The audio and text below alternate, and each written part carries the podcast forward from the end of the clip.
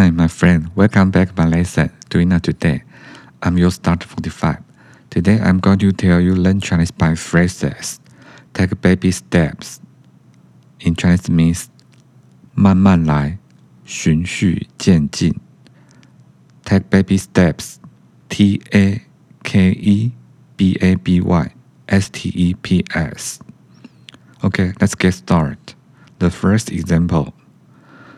If I take baby steps, even though the whole process will take a long more time, it will be a lot less difficult. It's like getting into a swimming pool. First, you have to put your foot in to see if the water is cold. Then put both legs in. Interest means 如果我慢慢来，循序渐进。 虽然这整个过程会花费较多的时间，但对我来说会降低很多困难，就像是进去游泳池一样。首先，你必须放入你的脚去看看这个水是不是很冷，然后才把脚放进去。OK，the second example is. I can not just turn a whole new leaf all at once. That would be too difficult. Maybe I can just take baby steps toward my goal. Interest means 我不可以一下子就甩掉坏习惯，那对我来说太困难了。或许我可以慢慢来。 循序渐进，朝着我的目标前进。Okay, let me repeat again. If I take baby steps, even though the whole process will take a long more time, it will be a lot less difficult.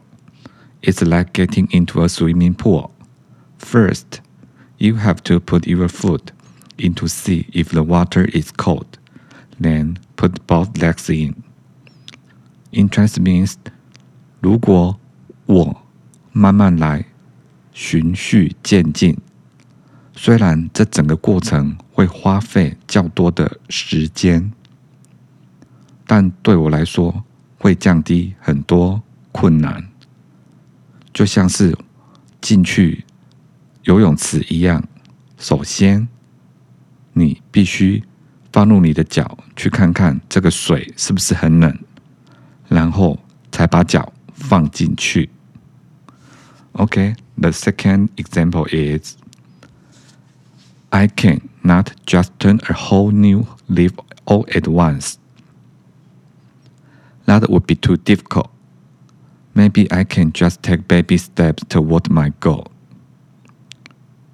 Interest means 我不可以 一下子就甩掉坏习惯，那对我来说太困难了。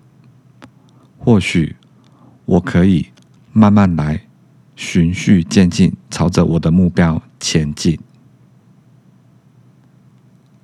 That's all for today. Hope you like. Thank you for listening. Have a nice day.